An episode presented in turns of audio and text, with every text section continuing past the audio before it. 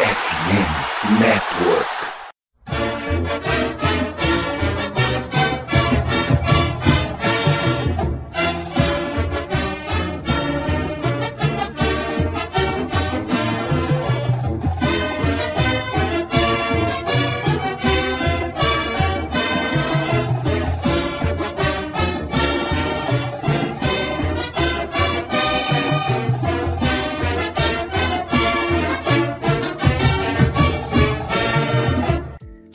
Amigos! Saudações, fãs de esporte! Saudações, fãs dos esportes universitários, do futebol americano universitário, mais precisamente. Que grande prazer, grande alegria, grande satisfação. Estamos chegando hoje mais uma semana com o meu, o seu e o nosso CollegeCast hoje, quarta-feira, dia 2 de agosto. Estamos oficialmente, senhoras e senhores, no mês em que a bola volta a voar nos campos universitários norte-americanos, afinal, a semana zero está logo ali. Estamos também na véspera do Hall of Fame Game da NFL, marcando o reinício do futebol americano em campos americanos. Hoje a gente está chegando aqui para falar da conferência Big 12, passar a régua na conferência Big 12, falando aí principalmente sobre Oklahoma, falando sobre as algumas equipes que entraram recentemente na conferência, falando sobre Iowa State, enfim, tem muita coisa bacana pra gente conversar hoje. Então já fomos para cima apresentando a mesa. Andrezito, muito boa noite, muito bem-vindo de volta. É isso, né? Demorou, mas saiu esse episódio sobre a Big 12. A gente vinha adiando ele por conta de algumas coisas que aconteceram que eram relevantes e que dependiam de um breaking news, como o caso de Northwestern e também o caso das saídas das equipes da Pac-12, da saída de Colorado principalmente, mais especificamente, né? Hoje então a gente vem efetivamente para fechar a Big 12. Muito boa noite. Boa noite, Pim. Boa noite, Albert. Boa noite, Gabriel. E uma belíssima noite, maravilhosa madrugada, lindíssima manhã e uma perfeita tarde a todos aqueles que estão nos ouvindo aqui no College Cash. Eu estava com saudade de falar sobre time, eu estava com saudade de assistir jogos, eu estava com saudade de falar besteiras em relação ao futuro desses times que irão nos agraciar com ou um maravilhoso ou um péssimo futebol americano na próxima temporada. Eu só digo uma coisa: eu assisti jogo de universidade que ninguém faz ideia de onde seja e de onde esses caras jogam. Mas vai ser legal. Perfeito. O Gabriel, também muito boa noite, muito bem-vindo de volta. O Gabriel, senhoras e senhores, tá em processo de recuperação de cirurgia e tá aqui no CollegeCast. Ou a gente é muito maluco, ou a gente gosta muito desse negócio. Ou as duas. Provavelmente as duas, Pinho. Boa noite pra você, pro André, pro Albert, para todo mundo que está nos ouvindo. Um bom dia, boa tarde, boa noite. E é isso, né? Mesmo em pós-operatório, nós estamos aqui. A gente é maluco, né? Só tem maluco aqui nessa mesa, cara. Mas a gente também ama esse esporte que, graças a Deus, tá voltando. Ô, oh, fim de semana triste sem o futebol. Pois é, né? Os fins de semana tristes sem o futebol americano estão se encerrando. Ô, Albert, muito boa noite. Agora, você é o cara que não fica sem jogo, né? A gente teve que esperar o Albert quase uma hora, senhoras e senhores, porque ele tava terminando um jogo de LOL. E o Albert é um cara que, enquanto os jogos de futebol americano não voltam pra telinha, ele faz o joguinho dele. Saudações, Pinho, saudações, Andrezito, Gabriel e você, ouvinte que merece uma nota de esclarecimento. Sim, já no começo do episódio. Eu não estava jogando LoL, apesar de ser o cliente da Riot Games, estava jogando Valorant e estava com problema para conectar nesta linda chamada para o nosso podcast. Mas é isso, vamos falar bastante sobre os times restantes da Big 12 e não joguem LoL. Tá dado o recado. Bom, Agora a gente faz uma rápida pausa, tem vinhetinha vindo aí, bloquinho de recados e já já a gente tá de volta, não saiam daí.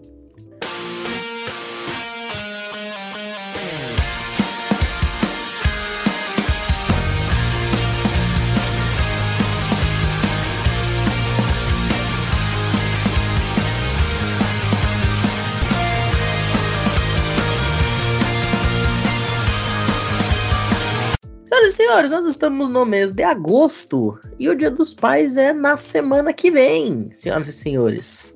E aí, deixa eu te perguntar: seu pai também é fã de esportes americanos?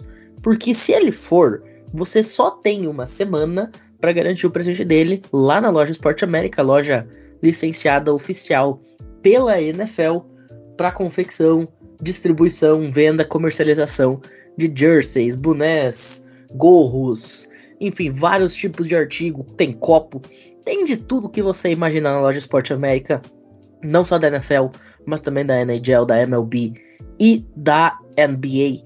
Então já corre lá no site, no link que tá aí na descrição do nosso episódio, compra presente do teu pai, compra um presente para você também, porque ninguém é de ferro, muitos que estão ouvindo, além de serem filhos de alguém por processo de obviedade, também são pais de alguém. Então, né, já faz a sua festa porque tem condição especial. Mas a condição especial vocês vão ter que ir lá no site para descobrir, porque eu não vou dar spoiler. Mas vou dar um spoiler sem dar spoiler, tá? Tem muita coisa com 20, 30, às vezes até mais por cento de desconto nessa promoção, tá? Então, fica aí essa grande oportunidade, essa grande chance, não perde. Agora sim, dito isso, a gente volta para falar de Big 12, não saiam daí.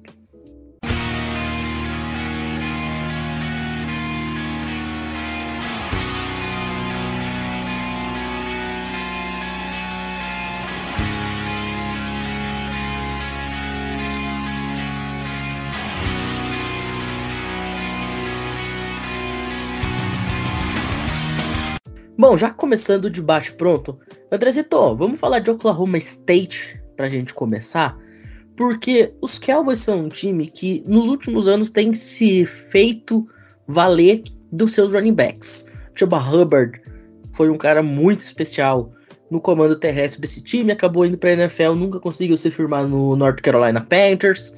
A gente teve, a gente voltar mais tempo atrás, caras como Barry Sanders, também vindo de Oklahoma State. Enfim, grandiosíssimos jogadores que saíram dos Cowboys, especialmente na posição de corredores. Porém, hoje, esse jogador talvez não exista. Ou você vai me dizer se ele existe. Porque desde a saída do Chuba Hubbard, o Oklahoma State não teve um grande lead-off para correr as jardas entre os gaps. E aí, Andrezito, qual a expectativa para esse time de Oklahoma State em 2023?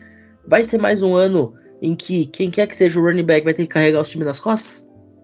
Vamos falar aqui sobre a nossa querida Ozu, né? Ou Oklahoma State University. Então, na última temporada, foram sete vitórias e cinco derrotas. Ou seja, foi para Bowl Season, né? Mas na conferência teve apenas quatro vitórias e cinco derrotas.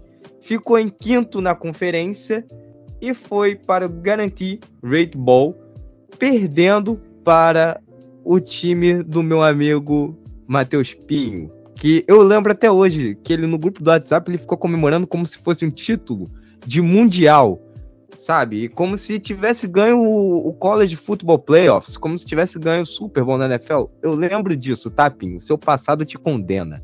Só tem um pequeno problema nessa sua afirmação. Diga. Eu não assisti esse jogo. Você últimos... não assistiu. Mas você, mas você comemorou no grupo.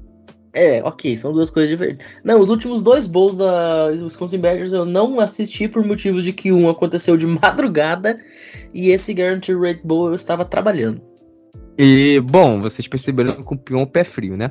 Então, dito isso tudo, nós temos o cara que, se o Wisconsin quer ganhar, simplesmente não deixa o Pion assistir. E aí nós vamos ao, ao que sobrou, né, desse time de Oklahoma State. Bom, o Mike Gundy vai para sua 19 temporada como head coach. Já é um cara já histórico já no programa, né? Mesmo que tenha lá seus problemas, ainda assim é um cara que traz vitórias e leva o time à bowl season, que é o, praticamente o objetivo deles. O coordenador ofensivo é o Casey Dunn, que vai para sua quarta temporada. E aí que vem a, a minha graça, a minha felicidade, o que eu gosto de fazer, né? Coordenador defensivo novo. Tem cara chegando na área. O que, que eu faço quando tem cara chegando na área? Eu vou assistir o antigo trabalho do cara, ou seja, eu assisto jogos. É o Brian Nardo. Peraí, nunca ouvi falar nesse cara. Eu também não até ontem. Até semana passada. Até mês passado. até algumas horas atrás? Ele era coordenador defensivo de Gannon. Aí você deve perguntar, ah, André, beleza. O que, que você fez para conseguir? Sim, eu assisti um jogo de Gannon. Eu assisti Califórnia e Gannon da temporada passada. E assim, não recomendo. Eu não recomendo, tá? Mas eu assisti porque eu sou maluco, a gente não bate bem. E aí eu vou ao que o Pinho não gosta e o que ele reclama comigo sempre, todo final de gravação.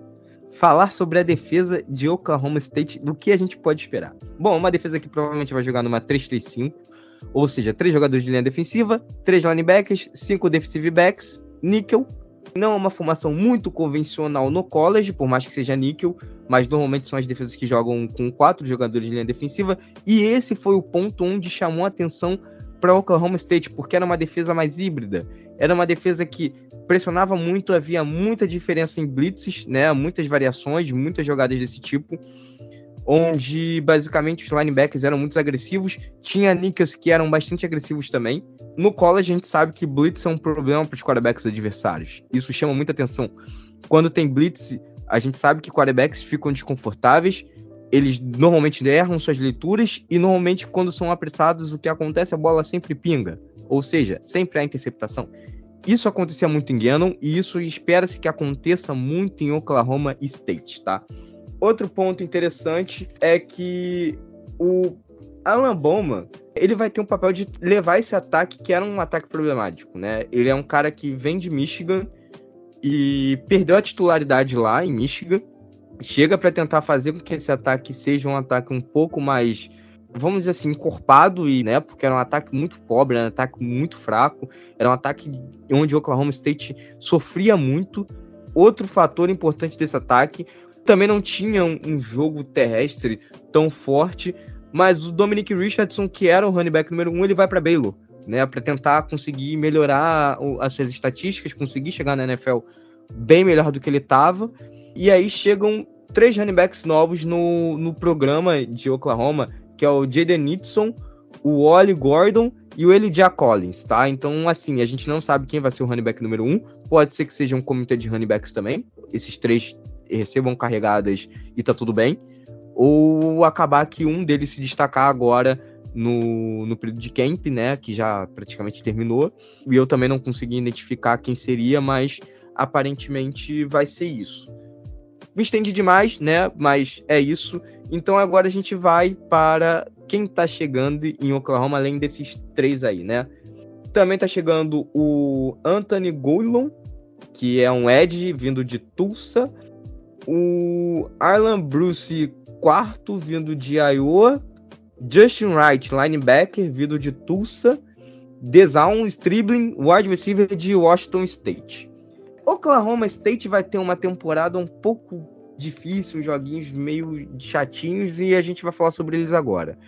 Que começa com Central Arkansas, jogando em casa, e esse jogo é vitória, obviamente, né? A gente não precisa nem dizer que um time da FCS não vai bater o time de Oklahoma State. Arizona State, na semana 2, fora de casa, aí já vem uma derrota. Sofia Alabama, em casa, vitória, isso também a gente nem discute. Aí a quarta semana tem um jogo mais difícil, que é a contra Iowa State fora de casa e a derrota. Depois, Kansas State, que para mim vai perder esse jogo, eles vão jogar em casa, mas perdem. Kansas State é um time muito mais encorpado, né? Depois é Kansas, que vai ser em casa também, mas outra derrota, porque vai ter o Daniels, né? O Daniels dificilmente acho que se lesiona essa temporada e ele 100% joga bem, né? No tanto que Kansas até a última temporada estava vencendo com ele. Depois enfrenta o West Virginia fora de casa, aí é uma vitória. Cincinnati Bearcats em casa, eles vão perder. Oklahoma em casa, esse jogo aí eu dei vitória, tá? UCF fora de casa, vitória. Houston fora de casa, vitória. E BYU em casa, vitória. Eles vão ter cinco vitórias e sete derrotas e não, não vão para Bowl Season. Infelizmente. Ô André, a gente vai ter o primeiro caso da história de um confronto do college football onde os dois times perdem, tá? Porque aqui na minha preview sobre Iowa State eu coloquei que eles perdem de Oklahoma State, na sua de Oklahoma State você falou que eles perdem de Iowa State. a gente vai ter o primeiro confronto da história onde os dois vão perder. Mas Alguém vamos... vai errar. Alguém vai ter que errar. Bom, vamos dando seguimento. Albert, agora vamos mudar de lado nesse Bedlam Series. Vamos falar sobre a Oklahoma mais famosa, mais vitoriosa, mas que não necessariamente está em melhor fase. Afinal, o time dos Sooners derreteu, Lincoln Riley pegou o bonde para LA e foi-se embora, levou junto todo mundo que prestava. O único que sobrou lá para contar a história, que era o Eric Gray, também pegou o trem, só que foi para Nova York para jogar no New York Giants. E aí, cara, o que, que dá pra gente esperar de General Booty e companhia limitada para 2023? Cara, Oklahoma que tenta se recuperar, né? Dessa debandada que aconteceu no programa. E apesar de tudo, sempre traz alguns jogadores interessantes. Foi o caso do Bar Domingues no, no ano passado, que saiu do draft, saindo pro Denver. É, a dupla de offensive tackles também era bem legal, gostava bastante, que era o Harrison e, e o William Morris. Eu acho que os dois também saiu ali entre as três primeiras rodadas do draft. Se eu não me engano, Anton Harrison saiu no final da primeira. Cara, mas é um time que está em reconstrução. Segundo ano de, do novo head coach, né, o Brent Venables. É um time que tem uns reforços legais, tanto no do portal de transferência quanto no recrutamento, inclusive pegando jogadores aí com notas legais, tipo rankings quase batendo 90, mas não dá para esperar muita coisa. Falando principalmente sobre o calendário. Deve vencer o primeiro jogo contra Arkansas State, porque é o mesmo argumento do André, eu não acredito um time da FCS ganhando de Oklahoma, mas enfrenta SMU, enfrenta Tulsa fora de casa, enfrenta Cincinnati fora de casa, que é uma provável derrota. Iowa State eu acho que perde. Aí tem outros jogos que são derrotas claras, como Texas, Oklahoma State, tô com o André, pode perder para TCU, para BYU. É um time que vai brigar para o Bowl Season.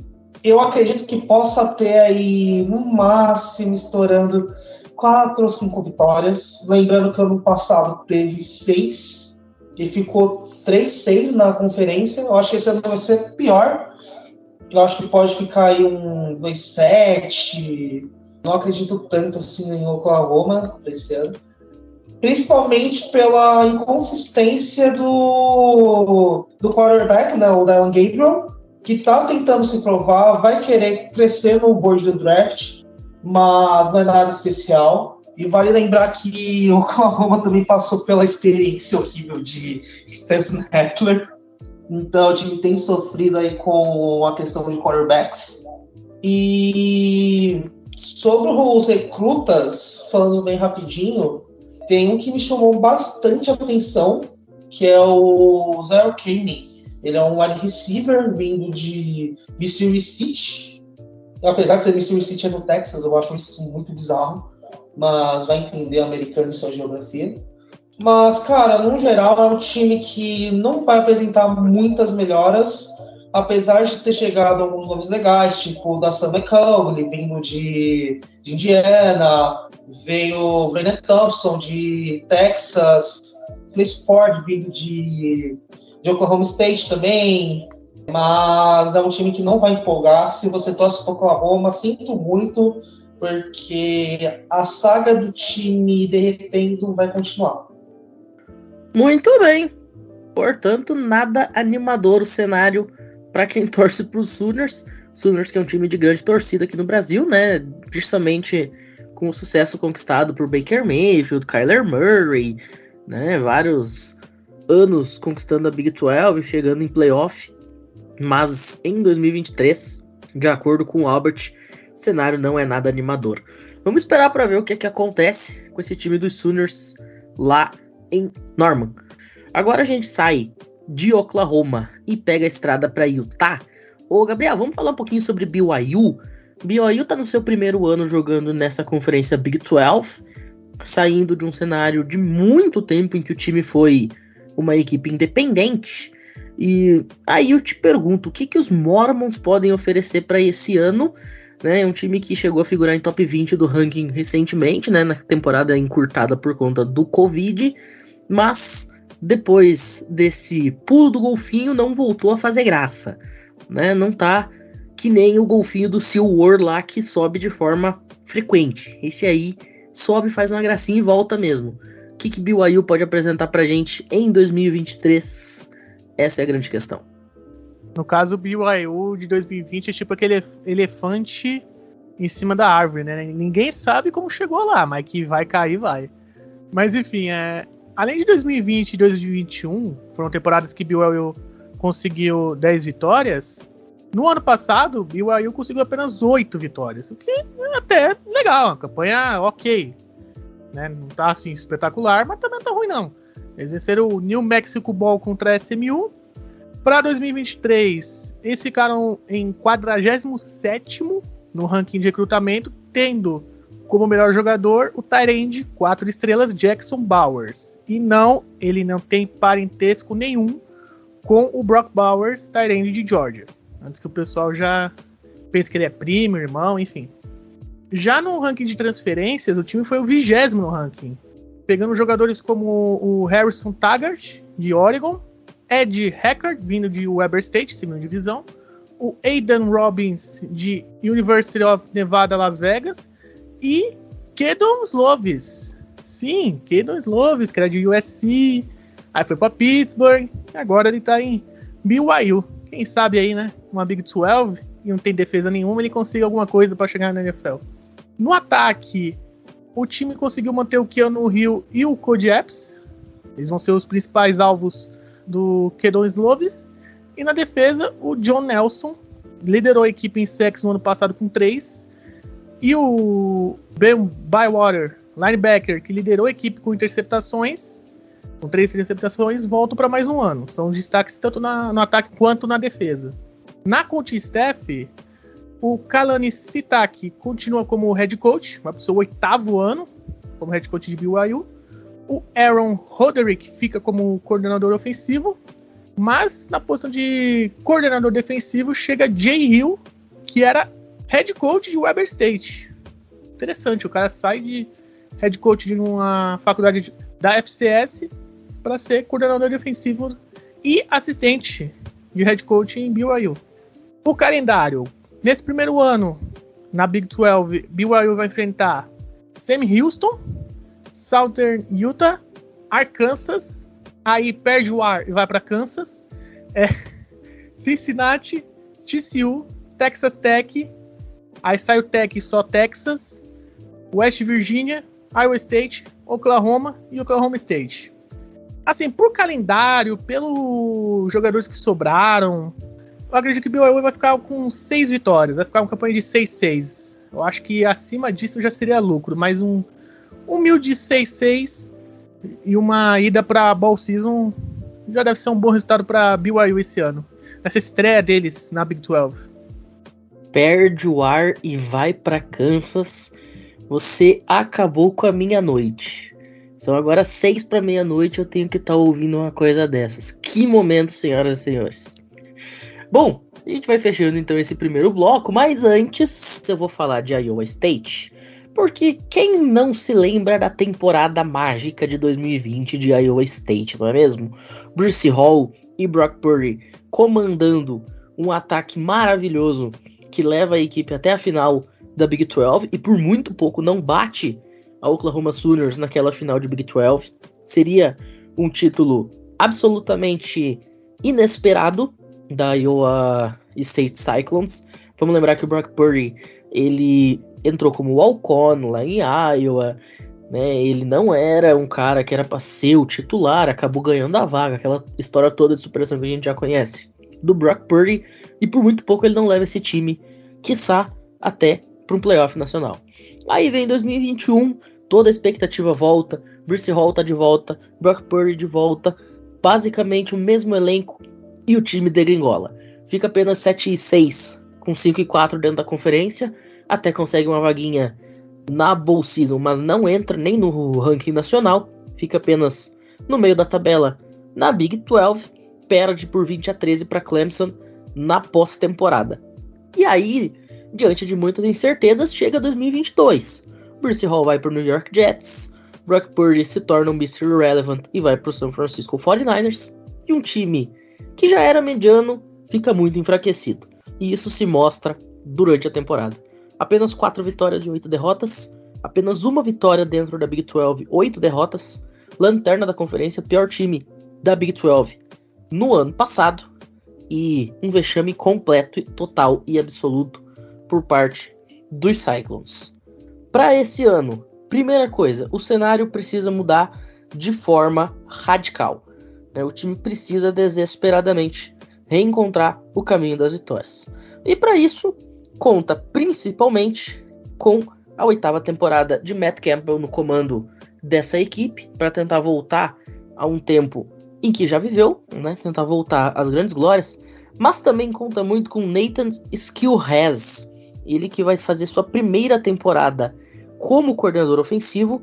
Ele já estava no programa de Iowa State como treinador de posição, né? Já passou por treinador de posição de running back, de wide receiver, já foi também treinador de QB e agora assume o cargo pela primeira vez de coordenador ofensivo.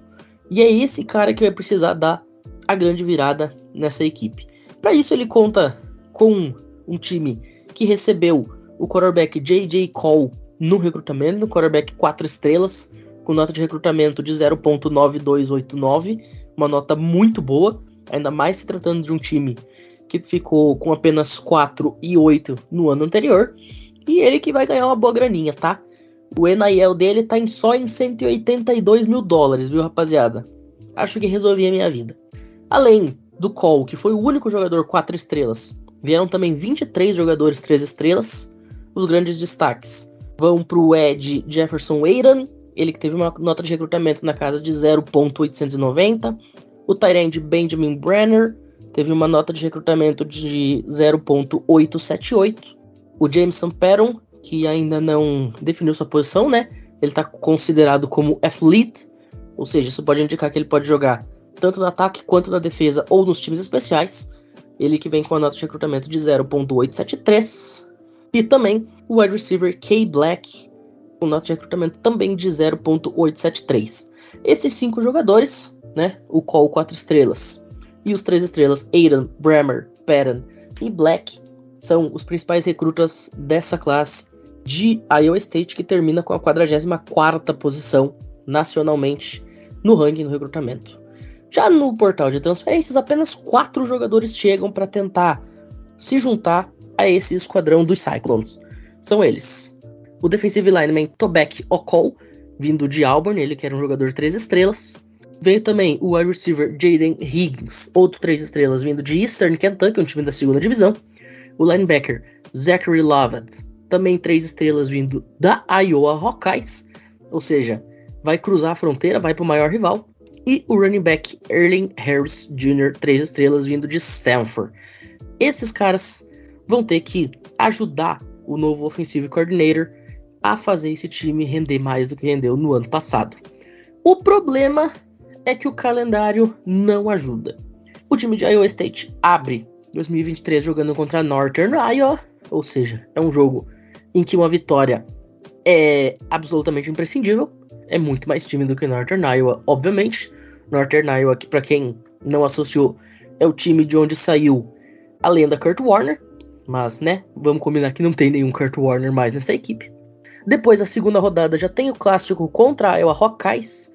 Ambos os jogos em casa, tanto contra Northern Iowa quanto contra os Hawkeyes.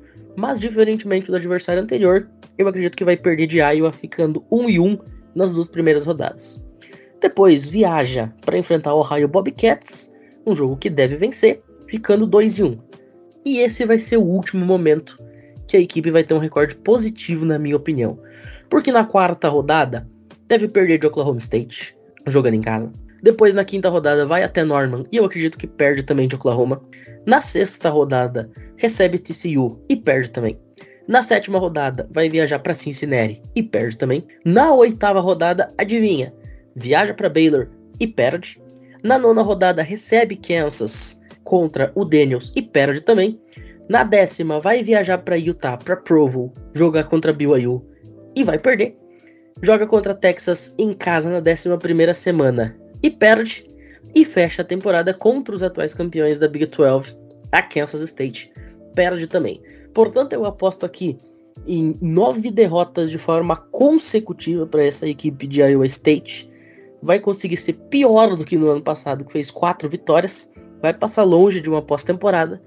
E eu acredito que talvez já seja a hora de pensar em uma mudança de head coach, em uma reformulação dessa coaching staff e quem sabe o Matthew Campbell esteja nas suas últimas partidas no comando dessa equipe. E um detalhe importante, tá? Além da falta de qualidade no elenco, a gente ainda tem um problema grave extra-campo em Iowa State. Quem tá acompanhando a off-season do college football talvez tenha ouvido os nomes Aaron Blum, Hunter Decker e George Saucer. Esses caras são, respectivamente, kicker, quarterback e offensive lineman desse time de Iowa State. E os três estão sendo investigados pela NCAA por conta de esquema de aposta, senhoras e senhores, um esquema de aposta que teria circulado 4.400 dólares no ano passado. No ano passado. Além disso, também tem o N. Uazuriki, jogador do Denver Broncos, que foi suspenso pela NFL em julho passado, no mês passado, que também saiu de Iowa State e também está envolvido nessa treta. Ou seja, a gente tem quatro produtos dos Cyclones que, além de não poderem ajudar o time dentro de campo, ainda estão sendo investigados por possível escândalo de aposta. A crise tomou conta de Iowa State. E se o time quiser ser melhor do que no ano passado, vai precisar se superar. Essa é a expectativa que eu tenho para 2023 para essa equipe. Mas agora a gente faz a rápida pausa e na volta estamos retornando para terminar esse giro na Big 12. Não saiam daí.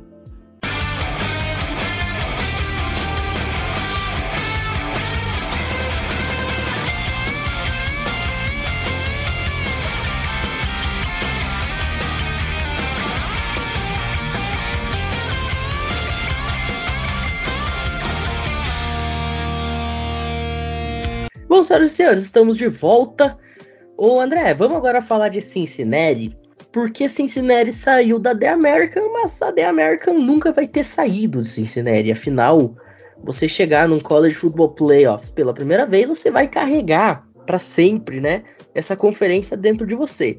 Ainda mais quando a sua história é uma Cinderela tão grande quanto a que foi de Cincinnati, sendo o primeiro time da of Five a fazer isso. Porém, as coisas mudaram. Cincinnati agora é um time da Big 12 e a pergunta que não quer calar: dá para tentar repetir o desempenho de anos anteriores na nova conferência? Então, o Pinho me coloca para falar sobre Cincinnati Wow, Bearcats, né? Os gatinhos. Mas, brincadeiras à parte, né? Eu tentei imitar aqui um, um animal selvagem. Falar em selvagem, esse time de Cincinnati foi selvagem há duas temporadas atrás, quando chegou à final de, de conferência. Foi semifinalista do College Football, né? Encantou a todos. Tem um cornerback no meu time, que é o Sauce Garner. Tinha o Kobe Bryant, o Reader, né? Como quarterback. Então, assim, era um time que encantou a todos. Na última temporada não não agradou tanto assim, mas ainda assim chegou a bowl season tendo nove vitórias e três derrotas, né? Enfrentou Louisville no Fenway Bowl, né? Para quem gosta de, de beisebol, o Fenway é um estádio histórico, né? É do meu maior arquirrival, lá em Boston. Perderam de 24 a 7. É por isso que eu não gosto de Boston, é por isso que eu não gosto daquele estádio, é por isso que os times que eu gosto sempre vão lá e perdem, né? Mas tá tudo bem. Voltando a falar sobre futebol americano universitário. O head coach é o Scott Sutherfield, na sua primeira temporada, depois que o Luke Fickle, que foi o cara que levou a, o time ao ápice, ou quase ápice, né? Porque não chegou na final. Foi para o Wisconsin, onde o Pinho também, novamente, comemorou no WhatsApp, saiu lá gritando que o Wisconsin iria para os playoffs. Ô, Infelizmente André. eu não tenho mais um print disso. Pode dizer. Não, esse dia do Luke Fickle foi tão maluco, cara, que eu, o Instagram oficial da Wisconsin Badgers postou um link para a reunião de apresentação dele. Isso era possível acessar com esse link, né? Era um vídeo não listado do YouTube. E nesse mesmo momento eu tinha que ir na padaria comprar pão. Eu cheguei na padaria assistindo a apresentação do Luke Fickle como head coach de Wisconsin. Em inglês, obviamente. Eu acho que o pessoal do mercado achou que eu era meio doido. É, se você falou com eles em inglês, tá tudo bem, né? O problema é se você falou assim, ah, cara, então, eu tô vendo aqui a apresentação do Luke Fickle. Eles vão falar assim, quem é Luke Fickle? Né? Mas tudo bem. E aí, assim, eu lembro até hoje, infelizmente eu perdi as mensagens porque meu celular literalmente foi atropelado por um ônibus, tá? E não é piada, é realmente uma verdade. Ele foi atropelado por um ônibus. E eu perdi as mensagens do grupo. Senão, assim, eu printava e botava isso como imagem do próximo College Cast. O Pinho literalmente falou que o, o time de Wisconsin iria para os playoffs.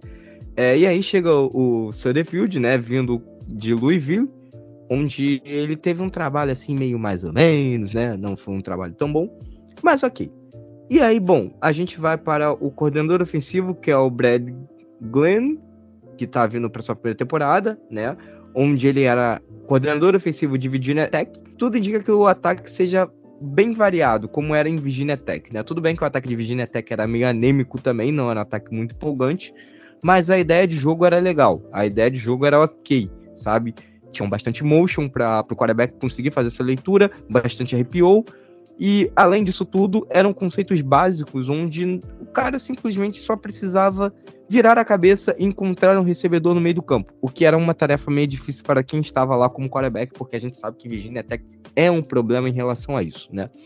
Mas, bom, espera-se que, que esse trabalho em cenário tenha sentido, até porque o Emory Jones provavelmente vai ser o quarterback número um, mas ele tem a ameaça do Evan Prater, que pode se encaixar nesse, nesse esquema, que é um quarterback que é mais móvel, um quarterback que gosta de correr também, o Emory Jones ele ainda é móvel, mas não é tão móvel quanto o Proter, tá? Essa disputa pode ser que tenha um cara ali que acabe ganhando espaço por conta do arquetipo dele em relação ao que se espera do quarterback do coordenador ofensivo. E aí a gente tem o head coach também que vem de Louisville, que é uma escola onde costuma ter quarterbacks móveis. O Prater, no caso, ele tem um pouco mais de, vamos dizer assim, de confiança da comissão. Não necessariamente ele seja o melhor, mas o estilo dele, o arquetipo dele, a forma que ele joga, agrada mais, tá?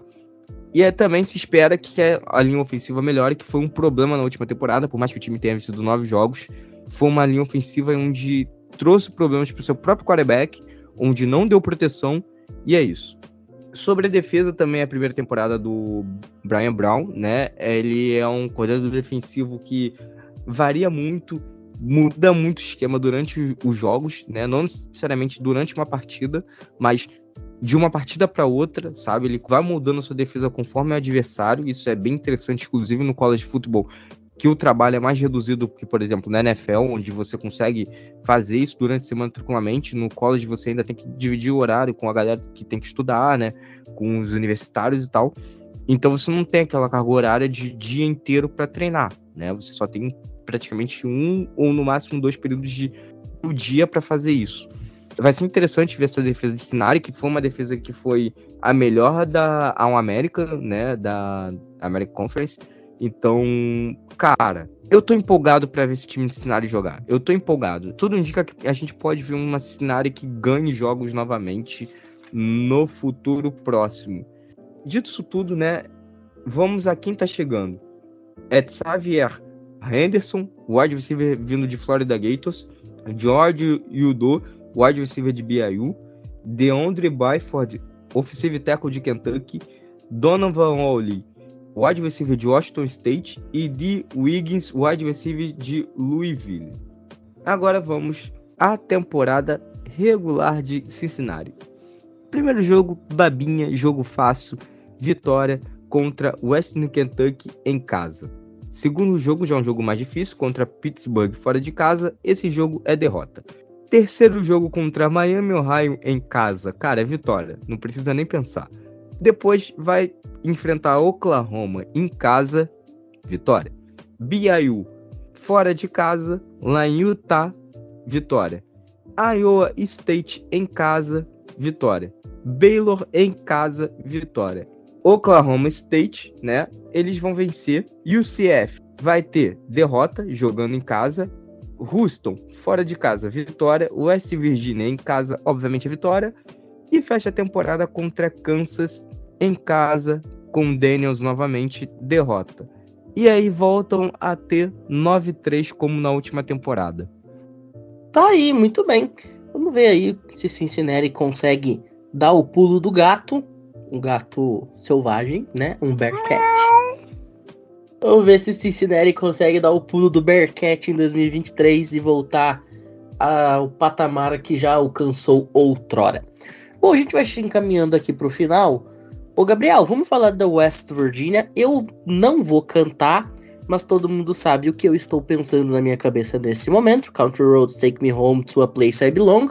Gabriel, o que, que a gente pode esperar de West Virginia para 2023? Bora lá então, Pinho. Já digo para os torcedores, a situação tá ruim e a tendência não é melhorar tanto. No ano passado, o time amargou sua segunda temporada seguida com mais derrotas do que vitórias sendo a terceira com o Neil Brown no comando da equipe, né? E mais uma vez a equipe não foi para Bowl Season, né? O time terminou 5-7. No recrutamento, o West Virginia ficou em 48 no ranking, tendo o Rodney Gallagher, quatro estrelas como maior recruta. E nas transferências o time ficou em 29 com destaque para Devin Carter vindo de North Carolina State e Montre Miller vindo de Kent State. A posição de quarterback o Garrett Green vai ser o, o quarterback titular, né? Substituindo a lenda JT Daniels, sim, aquele que jogou em Georgia e foi caindo cada vez mais. Meu amigo, parecia as cataratas do Niágara do pica-pau, hein? Já no jogo terrestre, o CJ Donaldson e o Justin Johnson Jr. vão ser os grandes destaques no, no backfield da equipe de West Virginia. Já na defesa, o Sean Martin volta para mais uma temporada, liderou a equipe em sacks com 4 na última temporada. Na secundária, o Malachi Ruffin vai ser o grande destaque. Ele vem de uma temporada com 5 passes defendidos e duas interceptações. Na coach staff, o Neil Brown se mantém como head coach, mas podemos dizer que ele está na corda bamba, né? Que a cadeira dele está quente. E depois de duas temporadas seguidas sem ter mais vitórias ou igualar o número de vitórias a derrotas, enfim, deixa aí qualquer um com um assento bem quente. O Chad Scott assume a posição de coordenador ofensivo. Ele já estava na staff da equipe já há quatro anos, então ele só foi promovido. E o Jordan Leslie se mantém como coordenador defensivo. Para 2023, West Virginia vai enfrentar Penn State, Duquesne, Pittsburgh, Texas Tech, TCU, Houston, Oklahoma State, UCF, BYU, Oklahoma, Cincinnati e Baylor. A projeção para West Virginia é simples. Neil Brown, você vai pegar o seu banquinho e vai sair de fininho, porque vai ser mais uma temporada negativa. Cinco vitórias deve ser o máximo que essa equipe deve garantir. Assim, é o máximo. E minha aposta vai ser um 4-8, sendo bem justo. Duas temporadas seguidas que o seu head coach não entrega resultado, que a equipe não entrega resultado e tudo mais, eu já acho que o West Virginia deveria mudar de treinador. Mas se quiser manter, vão acabar pagando mais um mais um ano ruim. E você pega um calendário que você vai enfrentar Penn State, você vai enfrentar Texas Tech, você vai pegar UCF e Cincinnati que vão estar tá vindo com gás nessa primeira temporada na Big 12. Você pega Oklahoma, enfim, é pra torcer de West Virginia, filho. É só manter a música country mesmo tendência do time é ficar fora novamente da Bowl Season e tentar buscar, né, no carrossel dos treinadores alguém para tentar melhorar essa equipe para voltar aos bons momentos que a equipe já teve. Perfeito. Mais um ano então que o John Mayer vai ser o grande destaque da Virgínia Ocidental, né? Mais uma vez eu friso, eu não irei cantar, mas eu vou declamar. West Virginia, Country Roads, Take Me Home to a Place I Belong. Ô, Albertinho, agora para fechar, a gente sai da Virgínia Ocidental pro sul da Flórida. Vamos falar da UCF, a Central Florida, que reclama de não ter sido convidada para jogar um playoff em 2017, que jura de pé junto que seria campeã nacional e que esse ano vai ter a chance de pelo menos jogar numa conferência forte e tentar se provar. E a pergunta é: até onde esse time pode ir na Big 12 em 2023? Então, Pinho, Central Florida chega da, dessa expansão né, da, da Big 12, vindo times da, América e tudo mais, com mais hype. Até vale lembrar que perderam na final da conferência para Tulane e chega em condições de vitória porque era um time novo, era um programa novo, tanto que não teve muitos jogadores elegíveis para draft, então é a continuidade de um projeto, o que anima bastante a vida lá em Central Florida. E o calendário está bem favorável, pelo menos ali no comecinho contra Kent State, Boyd State, Vila Nova, provavelmente perde para Kansas State, enfrenta Baylor, enfrenta Kansas, enfrenta Oklahoma, que são jogos que dá para ganhar. Só não acredito tanto quanto o West Virginia. E Cincinnati é um jogo 50-50. É, 50-50 não, pai. Pode colocar em uns 60-40 para o CF. Provavelmente vai perder para Oklahoma State. Deve ganhar de Texas Tech, deve ganhar de Houston é um time que pode beliscar uma boa season. Apesar de não ter, por exemplo, um quarterback tão vistoso, por causa do, do João Spankley, é um quarterback que não me agrada. É, é um time que teve algumas saídas no portal de transferências, principalmente ali do Matt Lee, que é um ótimo jogador de ofensiva, o Devontae Brown, que era um cornerback muito interessante de jogar, que foi para Miami. Os dois, na verdade, foram para Miami, né? O Mary Lee e o Devontae Brown. E as chegadas que teve, algumas só, só três estrelas. E principalmente para defesa. Vindo de Karen Patterson, que está vindo lá de Middle Tennessee State. Além da chegada do Declan Patterson, também teve chegada de Ryan Davis, vindo de Georgia, teve chegada de Marcellus Marshall, vindo lá de Kent State. Tem umas peças interessantes que vai dar mais corpo ao, ao time, né? Que vem numa crescente. Gosto bastante do CF, eu gosto bastante da forma que eles jogam. Eu só melhoraria um pouquinho de quarterback, mas se a, o programa evoluir, que a gente espera na Big 12, pode vir nomes mais interessantes para ir brigar pela conferência, mas isso aí é um papo de 4 ou 5 anos ainda. Muito bem. Então assim a gente encerra essa preview da Big 12. Vamos combinar que os grandes destaques da conferência não estão no episódio de hoje, né? Os grandes times a serem batidos foram os que a gente falou no episódio anterior, mas a gente sempre tem aí uma Oklahoma da vida que vira e mexe, pode fazer alguma graça né, mostrar o seu tamanho, o seu valor. Bom, a gente vai ficando por aqui então. Andrezito, muito obrigado pela participação. Nos vemos na próxima. Só falta Pac-12 e a gente tem que aproveitar esse ano, porque ano que vem talvez não tenha Pac-12 pra gente falar, né? Aqui jaz o pack do pezinho de 12 reais. Pac-12 vai acabar. Adeus, Pac-12. Foi muito bom enquanto você durou. Não sentirei falta. Dito isso tudo, uma coisa que eu vou sentir falta é falar com vocês sobre futebol americano, estar falando sobre prévias da temporada, estudar esquemas defensivos da divisão 3. É maravilhoso, cara. Isso tudo é maravilhoso. Dito isso tudo, até semana que vem. Tchau, tchau. Que momento. Ô, Gabriel, também muito obrigado pela participação. Nos vemos na próxima para falar de time inútil da Califórnia. Valeu, Pinho, valeu, Albert, o, gato chamado André, o projeto de gato, né? Que tá em cima do telhado, mas como o Vasco vai acabar caindo, infelizmente. e é isso, até a próxima. E eu sei, Pinho, que você gostou da minha piada, que você acabou ficando até sem ar. Então até a próxima.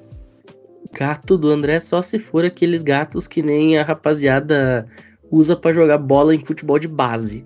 O cara tem rosto de 55 anos de idade, 35 de contribuição no INSS e diz que tem 17. Ô Albert, muito obrigado pela participação. Também nos vemos na próxima. Boa noite. Muito obrigado, Pinho. Obrigado, Gabriel. Ao Gato da Gama. Provavelmente vai ser a última análise sobre a Dead 12 ou a PEC 1 ou a PEC 0.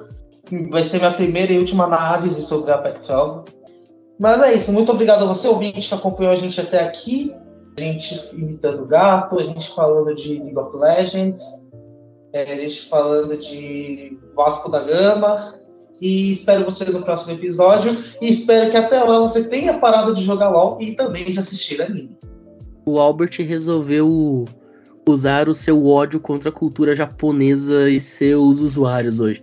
Bom, dito tudo isso, a gente vai ficando por aqui.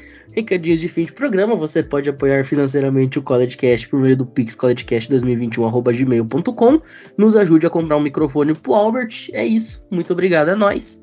E também fique ligado aí na nossa cobertura do College Football nas redes sociais, no arroba o CollegeCast no Instagram e no Twitter. Estamos de volta no próximo episódio. Fiquem conosco durante toda a temporada do College Football, que, como eu falei, começa esse mês. A todo mundo que ouviu a gente até aqui, nosso muitíssimo obrigado e até a próxima. Valeu!